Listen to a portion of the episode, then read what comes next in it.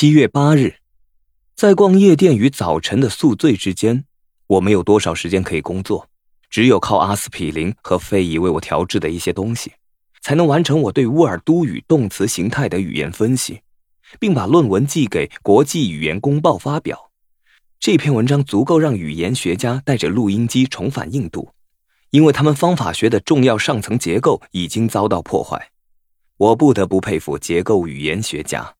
他们能根据文字沟通的退化，为自己开拓出一个语言学的知识领域，这是人们奉献生命、不断钻研越来越细微事物的另一个例证。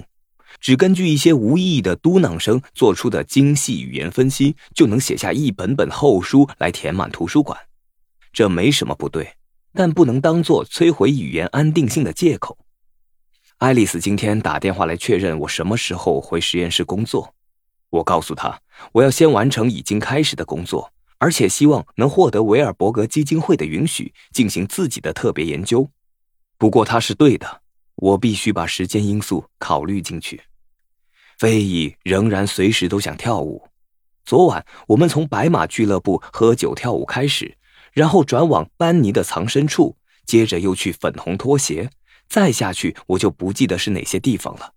但我们一直跳到我随时可能倒下为止。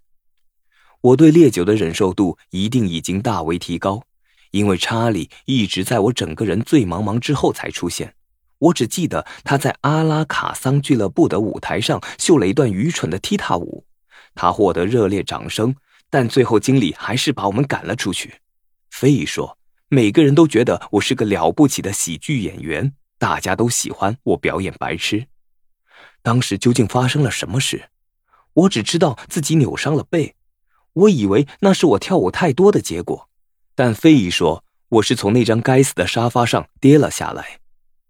阿尔吉农的行为再次变得怪异，米妮似乎很怕他。